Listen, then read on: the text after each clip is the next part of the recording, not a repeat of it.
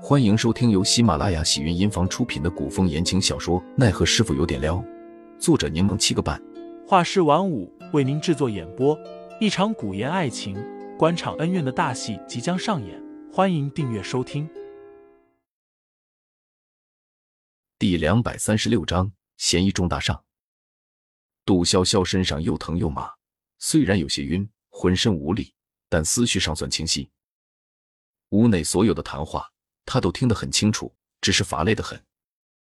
即使张启忠坐在身边给自己擦着额上的汗，他还在分神的想：当初自己似乎被凌寒给骗了。之前给凌寒行针时，杜潇潇一直以为凌寒意识不清，才会那样毫无防备、软萌脆弱的亲近自己。原来那时候凌寒就目的不纯。那他当时一口毒药，凌寒定然也是知晓的。这家伙倒是挺能装。第二天跟没事人一样。杜潇潇睁开眼，同人没有聚焦的去盯着半空。张启忠忙轻声喊道：“杜潇潇，你感觉如何？”杜潇潇装作听不见，他身上很痛，动一下都难受。他觉得凌寒体质真好，也真是个狠人，行针后不用多久就生龙活虎的，还能飞天入地。杜潇潇，潇潇，耳边真的很吵。让杜潇潇不得不在意，他眸光飘向张启忠，里面带着几分不满。张启忠见杜潇潇有反应，微微松了气，又问：“你有没有哪里不舒服？”困。杜潇潇只吐出一个字，虽然他并不困，但这样可以赶走张启忠。可张启忠却没有要走的意思，而是说道：“那你先睡一会儿吧。但从义老先生还给你开了药，一会儿药见好了，一定要吃。”若不是杜潇潇懒得动，他真想翻身背对着张启忠。张指挥使，我不习惯让人看着睡觉。杜潇潇说话很慢很轻，咬字却十分清晰。那好吧。张启忠只好站起身，之后似是想起了什么，微笑着从袖口摸出一个精巧的小球。我今日回来时，在路边看到了一个有趣的小玩意儿，顺手买了下来，刚好拿来给你姐们。小球是木头雕镂的，上面画着有趣的图案，里面不知装了什么，一动沙沙的响。杜潇潇装作不感兴趣的模样，说：“我又不是小孩，不喜欢这种东西。”张启忠却只是笑笑，将小球放在了床边。张启忠前脚刚离开，小峰立马就进来了。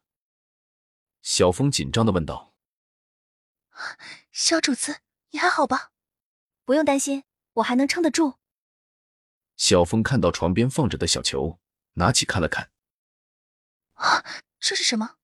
杜潇潇伸出手，放在眼前看了会，也不知按到哪里了。咔嗒一声，球竟然打开了。那颗球如同一朵花，打开后，里面还有一颗更小的球，固定在球底，上面雕刻着好看的花纹。那颗小球里面应该装了东西，轻微动一动，能听见里面沙沙的声响。小峰好奇的打量着那颗球，笑着说：“这小玩意儿倒是有趣，送你了。”杜潇潇将球恢复原样，直接丢给了小峰。小峰本想说帮杜潇潇把小球收起来，转念一想，这东西或许是张启忠送的，便没有推脱，道了声谢，装了起来。一日一早，吴俊彦便过来看望杜潇潇了。杜潇潇精神状态不太理想。他躺在美人榻上，身上盖着厚厚的棉被，因为昨夜一夜未睡，显得尤为憔悴。吴俊彦，你来了。吴俊彦坐在一旁，抬手示意杜潇潇躺着不必动。他满脸担忧的问：“今日怎么更为憔悴了？”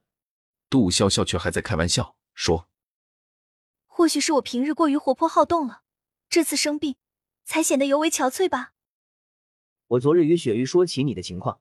雪玉很是担心，想要过来看你。杜潇潇一听，眼睛立马亮了起来。好啊，若他得空，让他来看看我吧，我也很想他。吴俊彦却面露为难。